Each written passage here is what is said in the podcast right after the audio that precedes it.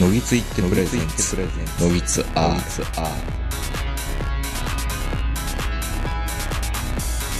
どうも皆さんこんばんは、東横名人です。えー本日も東京某所我が家よりお届けしております。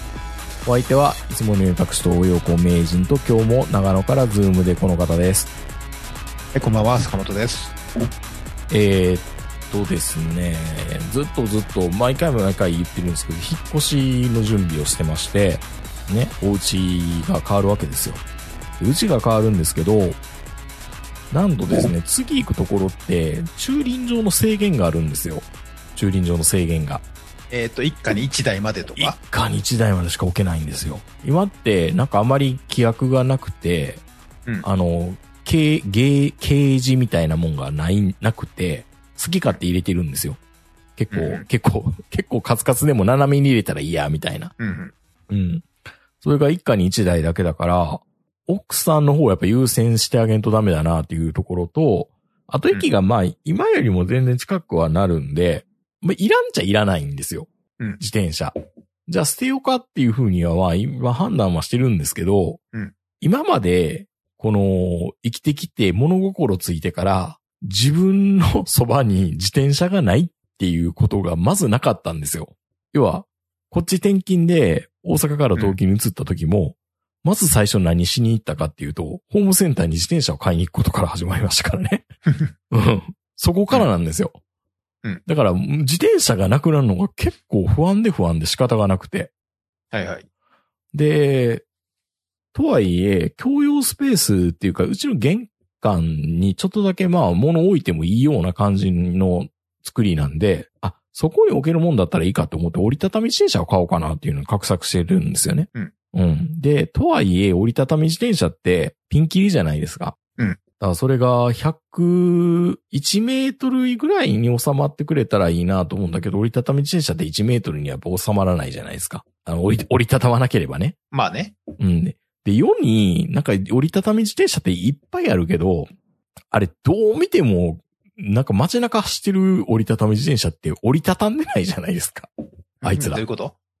走ってる時？いや、走ってる時折りたたまないけど、駐輪場に止まってる時も、うん。その、何、折りたたみの部分見てたら、なんか錆びついてて、こいつ絶対折りたたんでないなっていう折りたたみ自転車圧倒的に多いでしょ。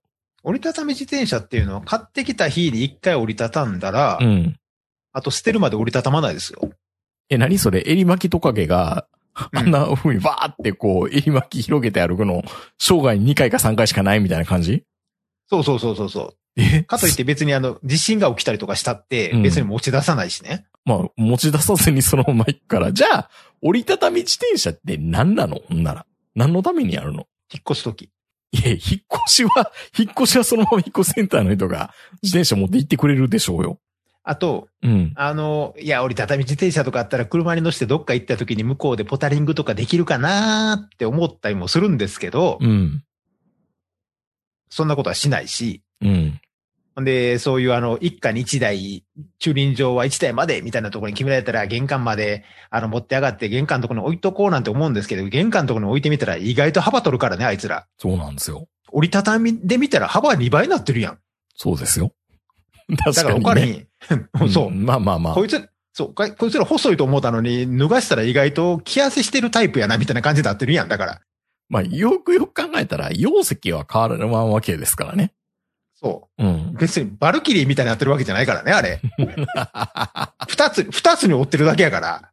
そこ、バルキリーだか。バルキリーってかっこいいな。うん。そうそう。だからもう自転車言うたってね、あれをもう何千回も何億回も折りたたんでいったら月まで届くぐらいの分厚さになるんやから。ちょっと待って、あの、お折り紙の話みたいになってます、今。そうそうそうそうそう。だから結局のところ別にあの、折りたたんでるだけで別に小さくなるとは誰も言ってないからね。ああ、やっぱり幻想か。そうなると。そう。でもみんなは折りたたんだら部屋に持って上がれるとか玄関に置けるとかいろいろ想像して、ほんで実際自転車屋さんに行ったらバカでかい自転車の横にわざと置いてあるやん、折りたたみ自転車っうて。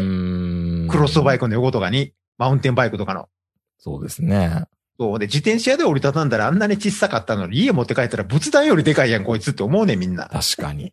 うん。で、結局、持って上がるのも重いし、あいつら意外と重いから、うん。うん。で、結局そのままになって、しかも、もともと折りたたみやから、強度低いじゃないですか。うん。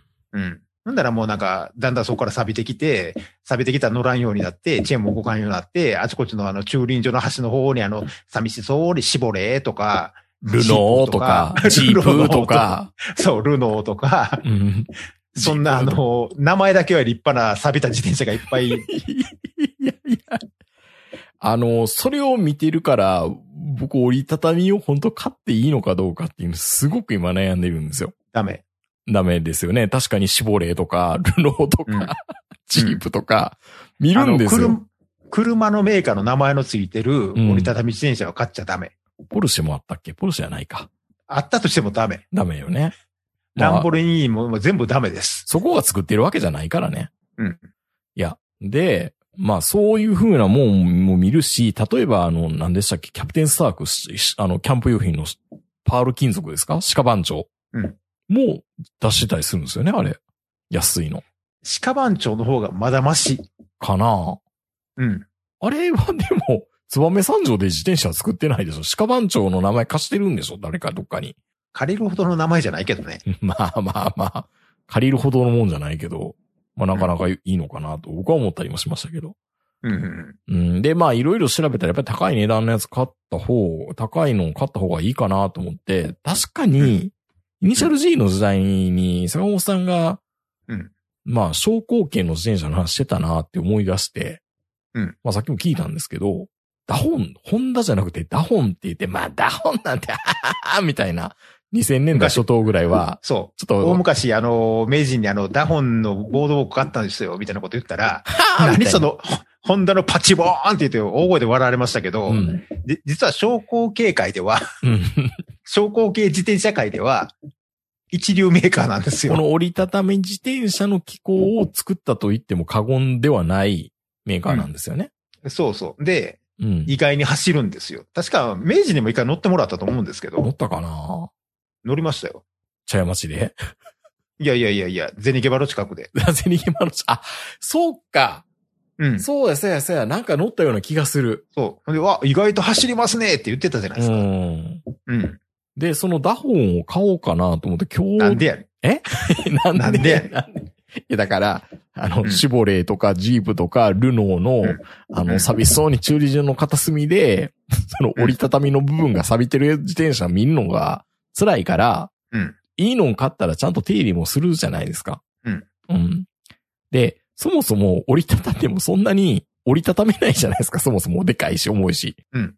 で、マンションがうん、階段で僕は登っていかんとダメなんですよ、今。新しいところって。うんだから階段で、周り階段を自転車を担いで、うん降りてから展開せんとダメなんですよ。はいはい。って考えると、あんまりこのシボレーとか、ルノーとか、重いやつって買えないじゃないですか。まあ、軽いやつがいいよね。軽いやつがいいよねってなって、うん。このダホンの K3 と言われるやつですよね。これ今画面に映してますけど。結構今評判がいいと言われてるダホンの自転車ですよね。あ、これご存知でした坂本さあのーツイッターとかで、ん。うん。うん、たまに見かけますね、これは。で、これも今週ちょっとこと会社何回か行ってたんで、まあその帰りとか、ちょっと、うん、お店とか寄ったりとかするんですけど、どうしようかな、買おうかな、どうしようかなって言ったら、いやー、決めんなら早く決めてもらわないと、これ2日に1台売れますからって言ったら、本当売れてて、今日行ったら。うん。本当売れてるわ、と思って。で、まあそんな仕事早く終わんないんで、日没後に試乗できないんですよ、やっぱり。試乗させてくれるって言ったけど。はいはいはい今日試乗してみたらやっぱりすごい昇降系のこれって、うんまあ楽しいですね。やっぱりね。キビキビ動いてくれて。うん。ど素人が自転車乗るの一番しんどいのって、漕ぎ出しじゃないですか。うん意外とね。あの、ロード買おうが何しようが、漕ぎ出しが重いんですけど、昇降系のこういうタイプって漕ぎ出し軽いんですよね。うん。うん。だからあの、乗り始めが楽。楽ですね。で、で、あの、実際あの、あの、難しいことはよくわかんないですけど、すごい進むんですよ、自転車が。うん。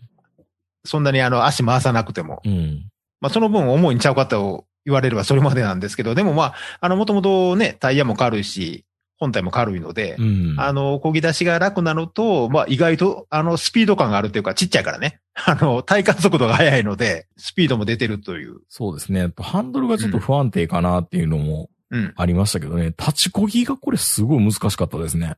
いや、立ちこぎするって前提ないでしょ。ないですからね、確かに。ないでしょ。うん、立ちこぎなんかすんなやって話だと思いますけど。うん。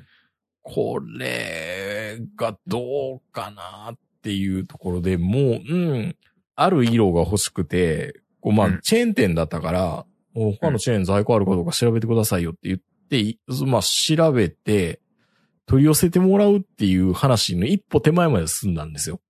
うん昨日の夜に、夕方に電話して。うんうん明日ちょっと、うん、行きますわって言って、で今日行ったんですよね。うん。で、で試乗してなかったら試乗して、ああ、なるほどなーって思って、じゃあまあ、内金入れようかなっていうところまで行ったんですが、まあ、なんとかロードのお兄さんが、うんこれあの、スタンドってついてるんでしたっけって僕聞いたら、うんえっ、と、この試乗車はついてるけど、ついてないんで、まあ4000ぐらいかかりますよ。とでただこれね、ちょっとモデルチェンジが結構激しくて、この純正のスタンドがないんですって、今。手に入らないっていうか、なんか出してなさそうで。うんで、サードパーティーのなんか、そのスタンドをやるんだけど、どうも、企画が微妙に、お同じ2021年モデルだけど、なんかちょっと変わってるんですって、いろいろ。だから、なんかね、スペダルに当たるか当たらないかとかで、この、スタンドってこうバネが強いから、ずれてくるんですって、なんか。うん。うん。で、ずれて当た、干渉するようになるから、ちょっと今メーカーに問い合わせてるんですけどねって聞聞いた瞬間に僕のカエルがスッて聞いて、うん。なんかめんどくさそうやな、これって思って。で、よく考えたら、これフレンチバブルじゃんっていうのもあって、まあ、あの、フランス式のバブルで、あれ、これ空気入れるのめんどくさそうやなって、なんかすごいネガティブなことばっかり。立ちこぎもできへんしなカゴもないしななんかハンドルのハンドルの高さも変えられへんしなフレンチバブルがあかんかったら、ありとあらゆる自転車あかんで。そうなんですよ。僕はね、今までね、これもね、うん。そう、ラジオ終わったぐらいかな。ラジオが一旦、イニシャチブ終わってから、うん。趣味ないから、じくる自転車でも買おうかなと思ったんですけど、この話は何回かしたかなと思うんですけど、なんかそれも断念したっていうのは、うんなんかギギアに凝りすぎて、ギアが主になっちゃいそうな感じがして嫌だなと思ったから、うん買わなかったんですよ。でそこで僕やってたら僕としたら今、あの、自転車乗りになってた可能性もあるんですけど、ほうほうほう。うんロードに。ロード乗ってたかもしれないですよ。うんそれも、今度フレフレンチバルブが、バルブが嫌って言ってるやつが。そうそうそう。いや、まあ、フレンチバルブぐらい、まあ別にアダプターあるから、アダプターうちにもありますけど、いや、別にアダプターとかそういう問題ではないでしょ、これ。いえいえ。で、ダホンのもうちょっと、あの、今のこれ、 K3っていうのは14インチだけど、20インチになると、英式バルブで普通のママチャリのバルブと一緒になるみたいなんですけどね。っていうか、中のチューブ変えたらええんじゃん。ええまだ金かかるやん、そんなんしたら。いや、どうせいつか変えなあかんやん。自転車のチューブなんか。ああ、まあまあまあ、でも高そうですよ、これダホンのパーツって。え、チューブでしょ？チュチューブっていうか、でも、えババルブ変えるイコール、もうタイヤのフレームか、リム変えるみたいな話になるんでしょでも、ならないのかな？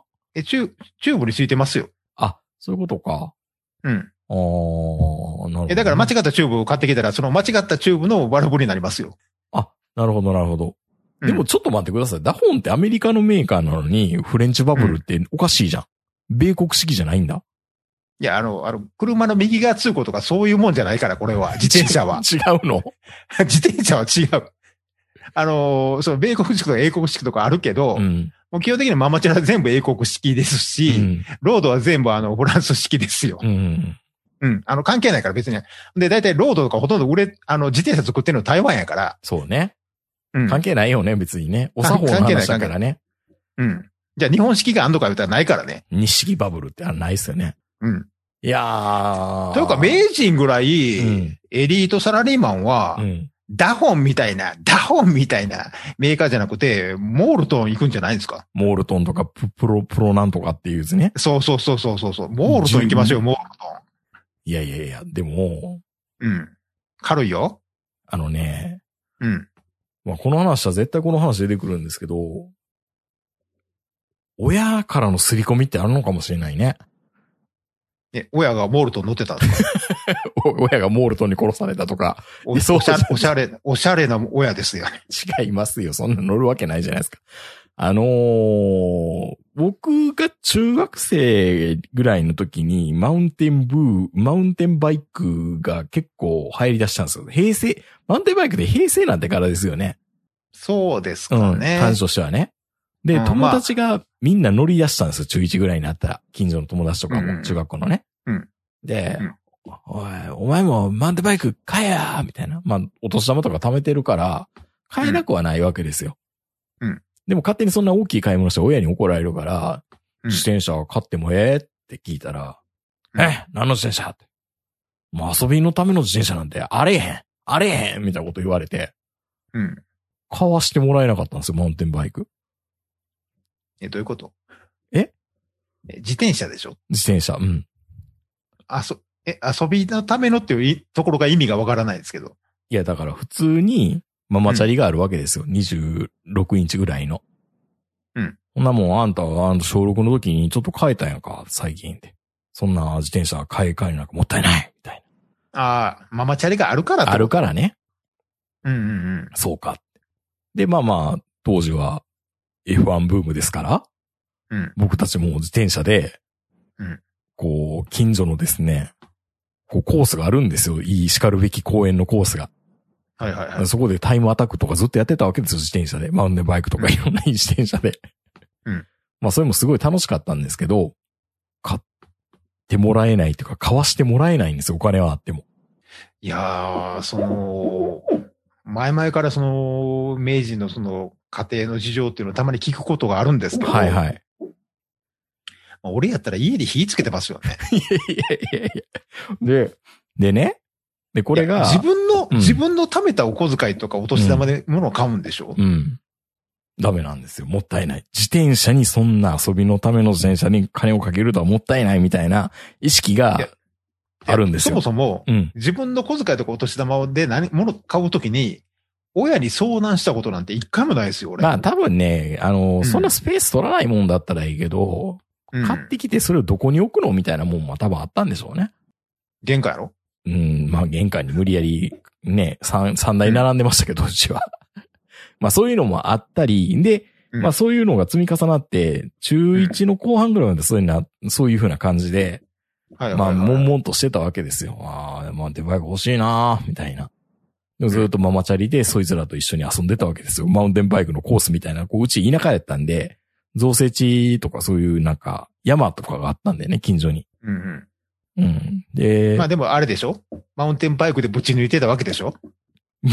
まあ、マウンテンバイクじゃないママチャリで、その辺を。ママチャリで。ママチャリで前輪上げとか、こう、BMX 的なことができるようになるわけですよ。両輪上げとかウィリーとか。あ、ママチャリでできるように。うん。テクニックだけや。だから後輪上げとかでピッてあれできるじゃないですか。うん。ブレーキもかけずに後輪上げとか、うんポンポンポンポンって。テクニックだけ身につくわけですよ。友達の見てたら。ママチャリでも。はいはい。はいはい。うん。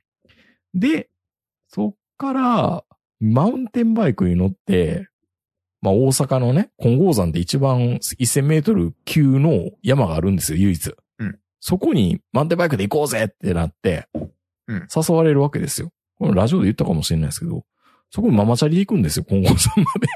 金剛山まで、ママチャリで、当時、まあ山頂まで登るわけですよ。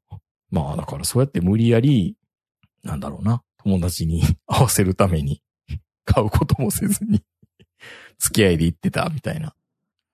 そそれとあの、モールトンと何の関係が？買おうかなと思ったらどっかに、いや、うんこれは実用的のではないのでは？みたいな。これダホンのこんないい自転車でコンビニ行って、コンビニ行ってる最中にパクられたりでもしたらみたいな。いやいやいや、自転車乗りはコンビニ寄らないでしょ。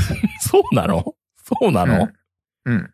うん。ずっと気になってたんですけど、みんなあの、あの背中にあの、羊羹とかあの、なんとかバーみたいな、突っ込んでるやん、シャツの中に。あー、まあね。うん。そんな大事な自転車から離れたりとかしたら、もう、清志郎みたいになってしまいますから。そうか、なんかバイクやろうみたいな感じですね。バイク降りたら死んじゃう病みたいな感じなんですよね。そう。ただね、ただね、うん。あの、ん何の役に立つんだって言われると、うん。うん。また自転車って、踏んだ距離だけ進むじゃないですか。おお哲学的。う。ん。でしょ？うん。あなたがあんだけ悩んで買った時計は？時計？うんえーっとね、2日に1回か3日に1回ぐらいつけてますよ。うん。うん。いや、つけるだけやん、あれ。いや、それ、そこにはあの、あの、トラウマは出てこへんの？そこはね、意外とね、うん。親の価値観ってね、それ継承されるんですよね。いや、おかしい、おかしいやろ、お前の親。いやいやいや。どう考えても自転車の方が役に立つのに、時計は高いの買ってええとか意味わかれん。何？あれ、ユダヤ人？お前のおとん、ユダヤ人なの？なんかあの、金属だから貴金属をあの、身につけとけ、みたいな。いざといざという時は売れるから、みたいなね。そうそうそう。全部金は宝石に変えとけ、みたいな。そういう親。うん、なんかそういう嫌いがあったのかな。いや、なんなんダホンなんか、ダホンなんかいざという時は売れへんやろ、みたいな。いや、ダホン売れますよ。いやだからダホンも。モールトはもっと売れるよ。ダホンとかその辺をメルカリで見て、見る、見て、いろいろ考えはするんですよ。でもまあ。いや、だからなんでさっきメルカリ見んねんって。なんで？なんで？ダメなの？見るひ、見る必要ないやろ。いやでも、これ防犯登録ってどう、どう切り替えんのかなみたいなね。そうそう。いや、だからもう。めんどくさいな、みたいな。そう、時計ではそういうのが全くなくて、普通に高い時計買うわ買うわけじゃないですか。高い一生もんやそこ、。そこまで高いもんでもないですからね、ロレックス。でもダホン、ダダホンと一緒ぐらいでしょ？値段的に言ったらダホンより高いでしょ？ダホンより高いですね。これよりか。でしょ、うん。で、一生もんやって言いながら、いみんな一緒のうち何十本も買うわけじゃないですか。まあな、まあまあまあ、一遍一遍買ってみたらわか、あ、こんなものかっていうのがわかるからっていうのは、うん。そうなんですよね。それやったらモールトン買ってモールトン右腕につけとけや。釣り革持ったら、うわ、こいつのモールトンええなって、隣の人とかみんなあの、引いてくれるとき。スリカーバトルね。そうそうそう。うわ、モールトン買ってやがるこいつ、みたいな。自転車もそういうのあるんでしょうね。そう、うわ、すげえ、TSR つけてるで、みたいな。いやーそうか、みんな。いやあるよ自転車買ってそまあ、あるでしょうね。いや、そろそろそろパッと、もう、ものすごいスピードでもうすれ違ってんのに、うわ、デュラエースつけてたとか言って、つけてるパーツ見られたりすんねんから。いや、だからその辺もなんかめんどくさいなと思って。あ、そんなことはない。そんなことは見えさすがにそこまで見えひんからう。ん。うん。あの、ダホンとかには。まあまあ、なんかうん、だからこれ女の子に結構今ね、こういう、プロンプトンかな？なんかそういうやつって、うん。女の子がすごいあの、えっ、と、折りたたみ自転車始めましたみたいなね、あの、漫画が出てるんですよね、コラム漫画がね。ではいはいはい。女の子が、あの、ポダリングして、省力をしていくみたいな、僕見て。大変やな、最最近の女の子はスーパーカブにも乗らなあかんわ。俺、大変ですね。いや、モールとは買えないですよ。ゆる、ゆるキャンでもなんかダホンとか出てきてたんですか？なんかそれっぽいのが。自転車出てきてましたよね。あんなとこに自転車で行くの？昇降系の。いや、どこに行ったかは、あそこまで知らんねんけいや、まど。あまあまあまあ、ふもとっぱらじゃないよね。あの、富士吉田からあれ、あの、あの坂、え、あの、あ、ああの、カインズとかの坂登っていくわけですか？富士吉田の。めっちゃ大変ですよ。ただまあ、あの、あえっ、と、さっき言ってたあの、モールトンって基本的に折りたたみではないじゃないですかうね。ん。うん。で、プロンプトンはもう完全なもう折りたたみなのいで、や、今日も来ててめっちゃこだわってるおっさんいて、めっちゃこれに金かけてんねやろな思ったら、ちょっと背筋が凍りましたね。もう昔からなんかこの、えっ、と、BD1 って言うんですか、うん ?BD の1って書いて、BD1 とかいうやつ。やたらなんかあの、もう、パーツから何からこだわってるおっちゃいますよね。うん、なんかもう、手作りなんでしょあれって。ワンオフっていうか。なんかもう、ほんでこれに出会って人生変わりました、みたいな。うん。なんかえらいペラペラの人生やなって思うんやけど、いやいや、いやいやいやいやでもなんかめ、めんどくさそうな感じでしたけどね、すごいこだわりで。なんかね、いや、いいんですよ。あの、何で人生変えようと。でもなんか、もうこれに乗ってるおっちゃんと、うん。あの、昔からあの SR400 に乗ってるおっちゃんって苦手なんですよね。こだわりが強すぎて。そうそう。確かにそういうのありますよね。うん。うん。まあでも、いい、あの、いい自転車だと思いますよ、これ。うん。いや、で、結局、ダホンのもうちょっと廉価版っていうか、これ14インチなんですけど、20インチのやつで、ルートっていう5万円ぐらいのやつがあるんですよ。うんうん。それにしようかどうかって言って、一旦だからその、ね、そのチェーン店のやつで、もうちょっとうん、どこどこの店舗から、これ、この色を取り寄せるって話して、ごめん、ちょっとあれけどもう一回考えるわ、ごめんねって言って、断りを入れて、うん、で、百貨店に行ったんですよ。うん百貨店にもどうも最近自転車売り場があるらしいっていうので。はいはいはい。で、百貨店に行くとダホンと、えっ、と、ターンかな、の正規代理店みたいなものがあって、うん。それを見てたら、このダホンのルートっていう廉価版がボーンって何台も並んでるんですよ。はいはいはい。ほんなら、あこれい言っちゃダメなのかな？なんか調整中って書いてあって、なんか札がかかってあって、商談中ってのが取り置きなのかなと思って。うん。すごいですね。こんだけ取り置きやるんですね。ほとんど今在庫ないんですかって聞いたら、いや、これ取り置きじゃなくて調整中なんです。うん。で、どうも、なんか、コロナ禍かなんかでわかんないけど、どうも品質にばらつきがあって、なんかね、チェーンの音がすごいうん悪いんですね。ジジはいはいはいジジジみたいな。うん。だまあ、百貨店に入ってるようなところだから、そんなもんちょっと売るのまずいから、ちょっと今代理店と交渉して、あの、取り寄せてるとこなんです、みたいなこと言ってて、うんダホンってまずいのかな、みたいな。いや、まあ、普通の自転車屋さんは基本的に調整しますからね、全部。部。うん。だからまあ、それは別に、いいんじゃないですか。うん。うん。って考えて、結局、んうん買うかなと思って、チキンぐらいの金は用意しといてたんですけど、ボードウォークはダメなの？あー、あの、ちょっと、黒森のあれですかね、鉄製のやつですね。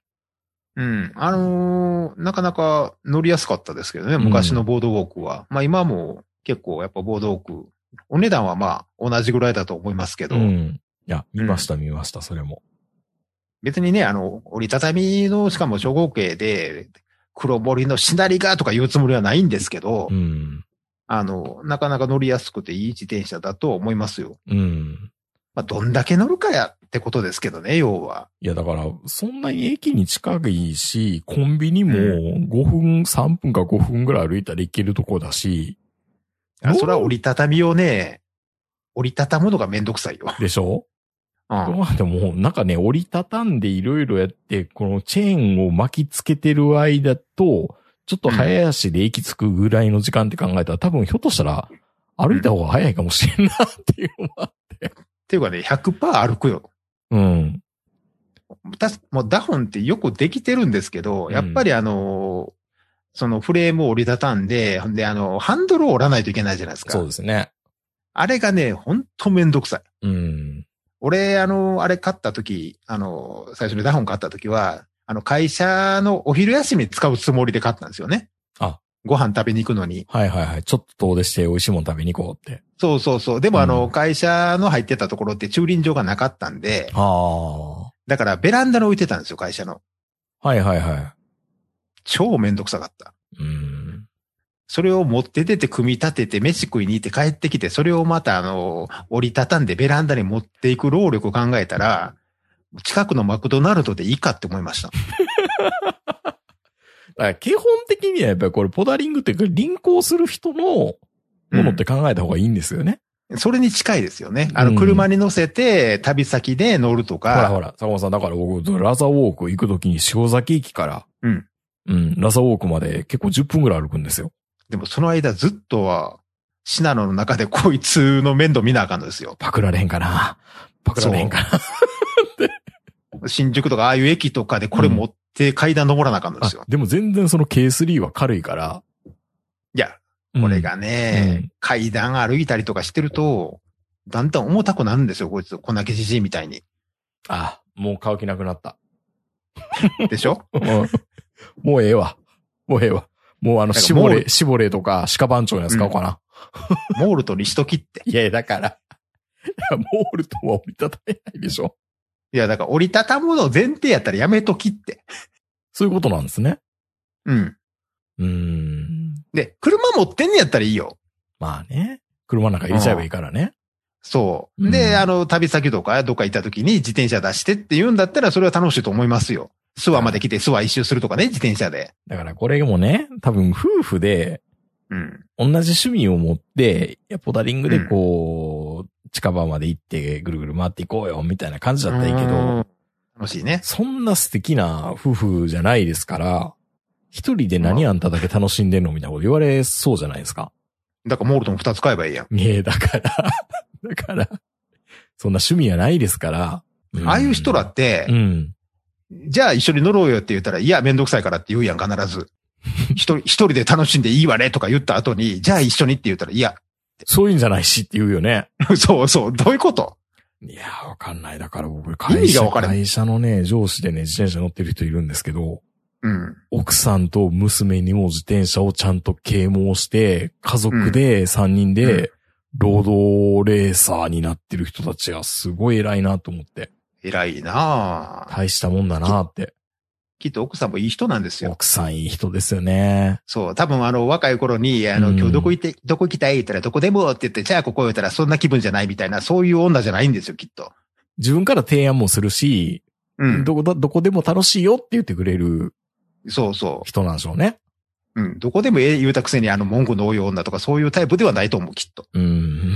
でもまあ、名人の奥さんがそういうタイプって言ってるわけではないけどね。いやいやいやいやいや、まあまあ、でも、あーしんどい。コンビニ入りたいって。トイレ行きたいって。いや、奥さん？うん。まあ多分トイレの問題があるから、まあ二人で行くやったらいいんでしょうね。うんうん。あんたちょっと自転車見といてって言われるから。まあそんな体力もないしね。でもまあ、基本的にう、ん。そういう人のためのもんですよ、この昇降系っていうか、実際自転車は。本気で走、うん、本気で走りたいわけじゃないから。それはわかります。うん、本当にあの、ポタリングっていうか、うんのんびりと美味しいもん食べ歩いたり、あの、どっか行ったりとか、せいぜいそんな、ね、午前中だけで100キロ行きましたみたいな、そんな自転車じゃないんじゃないですか。でもいざとなったら極端なことできるわけじゃないですか。あの、うんいや、もう帰りタクシーで。うん、そうそうそうそうそうそう。びっくりするぐらいのようなタクシーの距離を、で帰ることもできるわけじゃないですか。うん。うん。まあ、そこま、まあ、そ、そ、そこまですんねやったら、もうあの、諏訪とか松本来た時のレンタサイクルでええやんって話やねんけど。そうですよね。わざわざ重たいもんやらんでも。うん。ていうかね、それだったら、うん。バイク買いましょうよ。ああ、まあね。うん。あの、うん。まあ確かにあの、その先ほど言ったそのプロンポトンジジイとか、うん。そういうあの短期トン親父み、短期トン親父みたいなそういうのにちょっと片足入っちゃうかもしれないですけど、うん。ハンター株言っときましょう。ハンター株ね。ハンター株。うんそうなるとね、駐輪場じゃなくてバイクのね、うん。場所を探さないとダメなんですよ。え、ないの？近所にね、自転車で、すに、こ、こ、ん？こいくら取られたかな ?3500 円ぐらいなんか出てましたね。?3500 円の価値はありますよ、ハンター株。まあね。うん。あれやったら、うん。もうあの、電車乗らなくても、ふもとっぱらか、来れますよ。まあね。頑張ればラザーウォークまで。だから、もう全部基準はね、一人で活動することになるじゃないですか。二台買いましょうよ、ハンター株。い お嫁さん免許ないからね。え、そうなの？そうなんですよ。そうか。ハンター株は楽しいらしいですよ。うん。うん。いましたけどね。確かに株でずーっと、あの、キャンプ行ってるやつ見ましたけどね。うん。あー、そっか、折りたたみはやめた方がいいのか。逆にあの、キックボードみたいなやつで、あの、電動ボードみたいなやつあるじゃないですか。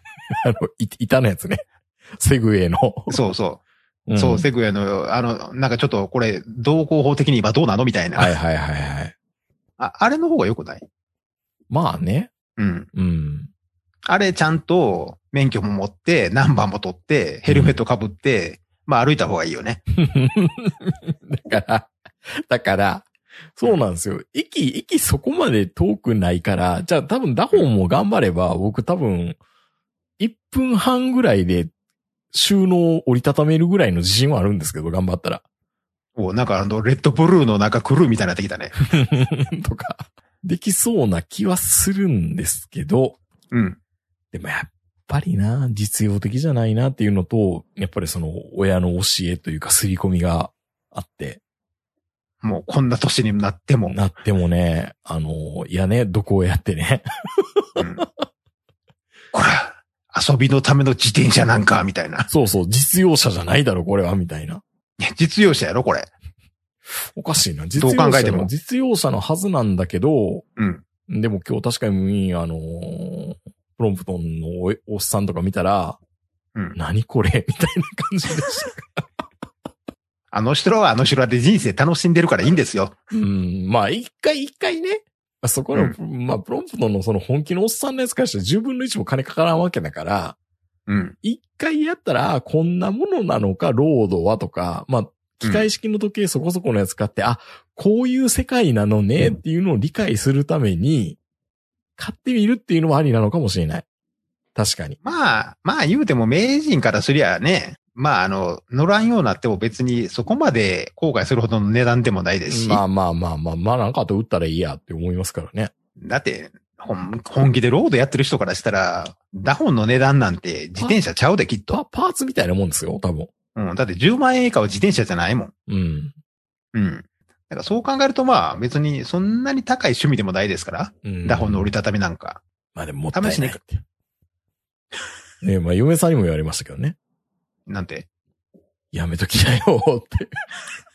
5万ぐらいでいいじゃんって。あ、5万、5万でもいいんだ、みたいな。いやいや、あの、あのね、うん。無駄になるんやったらう、ん。5万より8万買っといた方が絶対いいです。そうですよね。5万って、売れもせえへんし、ただのゴミになるよ。うん。限りなく。もう限りなくあのー駐輪場の片隅にある、サビと絞りの折。りたたみになるんですよね。うん。いや、もちろんあのね、あの、鹿番長とか安い折りたたみ1万円台でいっぱいアマゾン行きあるんですけど、あサイクルベース朝日のやつもありますからね。プライベートいや、あんなん本当に半年ぐらいでゴミになるからう、ん。うん。まあそれやったら8万円のダホンを買っといた方がいいと思います。ねうん。うん。あそれこそあの、まあ、売るの前提はちょっと、あれですけど、でも、あ、これあかんなと思って1ヶ月か2ヶ月ぐらいで売ってしまえば、そこまでね、傷口はね。うん。広がらないし、乗るのかな？あのレンタルレンタルしたと思ったら安いから、あ、そういう考え方ね。そう、1日3000円でレンタルしたらと思えばね。あいや、だってレンタサイクル行ってダホン借りようと思ったらそんなもんですよ。そうですよね。うん。プロンプトとかモールトになったらもっと高いよ。うーん。うん。そう考えると、あの、1ヶ月ぐらいで、たとえ半分以下になったとしても安いじゃん。まあそういう考えになるかどうか。まあでも、ね、秋口とかになったらちょっと一人でね、プラプラプラプラ、うんね、川べりとかいろいろとこ行ったらいいのかなと思うけど、また一人で行くのかお前は、みたいな。でも奥さん自転車乗れないんでしょ？え、自転車乗りますけど、普通に。あ、乗んのかよ。いやいや、え、おおいや、いや、ん？どういうこと？どういうこと？乗れん、乗れんの？自転車って普通のママチャリで乗りますやん。あ、乗れるんだ。たまに自転車乗られへん女の子おるからさ。ああ、そういうのではないですよ。うん。うん。車の免許持ってないだけで。うんうん。まあ、うんでも、あのー本当にあのーもしかすると本当にあの、うん。買ってみたら、その日曜日のたんびにあのポタリングに出かけるようになるかもわかんないしね。いや、それもね、うん。友達いたらなんか楽しそうやなと思うんですけど、一人、一人好きなんですけど、なんか、あんまりこう一人でずっと出歩いてると、今日もそうだったんですけど、一人ずっとブロブロブロブロ回ってたんですけど、うん罪悪感感じることが多くて、俺一人でこの遊んでていいのかなみたいな。奥さんほっといて。ほっといて。そこはね、うん。いや、どうせだったら一緒に行きたいじゃないですか。でも、そう、いや、そういうんじゃないからって言われるわけでしょ？いや、それ奥さんの言うことやから俺分かれへんけど、分かれへんけど。ただ、あの、確かにあの、近くのコンビニ行くのうんに、ダホン買ってとか考え始めると、いや、組み立てるのめんどくさいとかいろいろ考え始めるんですけど、うんただ、自転車があると行動範囲は間違いなく広くなるんですよ。そうなんですよ、そうなんですよ。だから、今まで行け、行けなかった図書館行ったりとか、うん今まで行けなかったカフェに行けたりとかするんで、だから、そういう使い方もちゃんと、あの、想定してるんであれば、もう絶対ダホン買うべきですよ。ね。うん。だから僕、今までの人生の中で自転車がないことの不安っていうのはそれなんですよ。行動範囲が広がらないし、新しい土地に行ったところで、うん開拓できないじゃないですか、新しい、そその、車で行けないところにね。で、車買ったら行動範囲広くなるかっていうと、これ逆で、あの、行動範囲狭くなります。うん。決まりきったとこしか行かないっていうね。そう。あのね、駐車場のあるとこしか行けなくなるから、うん。うん、結局あの、その近くのあの駐車場のないカフェとか、そういうとこには行かなくなるじゃないですか。うん。だから自転車っていうのは車とは別の行動範囲の広さがあるので、やっぱ自転車はやっぱりいつでも持っといてほしいんですよね。なるほどね。絶対にね。で、うん奥さんがいるんだったら2台。左か。2台がめんどくさいんやったらタンデム。でも、これ絶対ダホンのこれ、昇降系危ないですよ、嫁さんとか乗せたら。嫁さんに乗ったら、乗っけさせたら、怖いって言うと思います。うん。怖いって言うと思う。奥さんには折りたたみはダメですよ。そうでしょうね、これ。危ない。奥さんはモール、うんモールと。いやいやいやいやいやいや。どんどんどんどん。金の問題が、趣味のものにそんな、じゃあプロンプと。プロンプ、いや、高いって。いやいやいや、奥さんもしかしたら人生観変わるかもわからへん、プロンプと乗ったら。絶対変わんないですよ、こんなんで。ものすごくバチバチに決め始めるかもわからへんやん。まあまあ、それはそれで嬉しいけどね、そうなってくれたら。うん。うん。なんかあの、ツイッターでもなんか毎日のようになんかポタリングと写真とか上げ、上げ始めるかもわからへんよ。うーん、ムカつくな、それは。それでね。ああ、まあでもね、みんな、皆さん、うんあの、今日もそういうね、あの、自転車屋さん行ってたら女の人多いですね、本当にね、今時ね。いや、やっぱ自転車、やっぱコロナでね、やっぱりその電車に乗るのもちょっとあの、躊躇するような時もあったりとかしたんで、そう、みんな自転車でうん。いろんなとこ行くようになったっていうのもあるんでしょうけど、やっぱ最近ちょっと自転車走りやすい道が多くなってきましたうよ。ん。うん、昔より。で、あの、駐輪場も昔に比べるとだいぶとね、あの、増えてきましたし。うん。ななんか今自転車に向いてますし、で、あの、今の諏訪湖もね、うん。今まで諏訪湖の周りってあの、ジョギングコースはあったんですけど、自転車コースってなかったんですよう。ん。で、そのジョギングコースの横に今自転車コースを作ってるんですよ、諏訪湖って。えで、あの諏訪湖一周自転車でできるように、まあ今でももちろんあの、ね、車の通ってる道路を使えば回れるんですけー。ど、うん。あの、ちゃんとあの、安全な自転車コースっていうのも作ってるんで、特にあの、あの、ダホンとかプロンポトとか何でもいいんですけど、自転車持ってきて、あの、走り、走ってくれると、その、すごいいい道がいっぱいあるんですよ。まあ、もうビーナスラインもとありますしなる。ほど。ええまあでもそう考えると本当実用車っていうふうに思って買っちゃダメですね。そうそうそう。ああ。普段使うっていうことを考えるともう気が重くなるんで。うーん。日割りで考えたらいいのか、売ること考えて。いや俺、売ることは、売ることはいいやん、別に。ねえ。でもねう、んあの、多分、一回乗ってくれたらわかりますけど、あの、特にダホンクラスから上の自転車になると、の、乗るだけで楽しいですよ。うん。それはね、今日試乗10分ぐらいしただけでうん。感じましたね。もうママチャリとはやっぱり世界が違いますから。うんなんか吸い付くように加速するのがすごい気持ちいいなっていうのは、そうそうそうそう。危ないなと思いましたけど。ちょっと世界が広がるでしょう。ん。だから、あの、全然、あの、言ったら別にあの、目的なくても乗るだけでも楽しいですからね。なるほどね。いい自転車を買えば。自転車、そんな自転車なんか必要ない。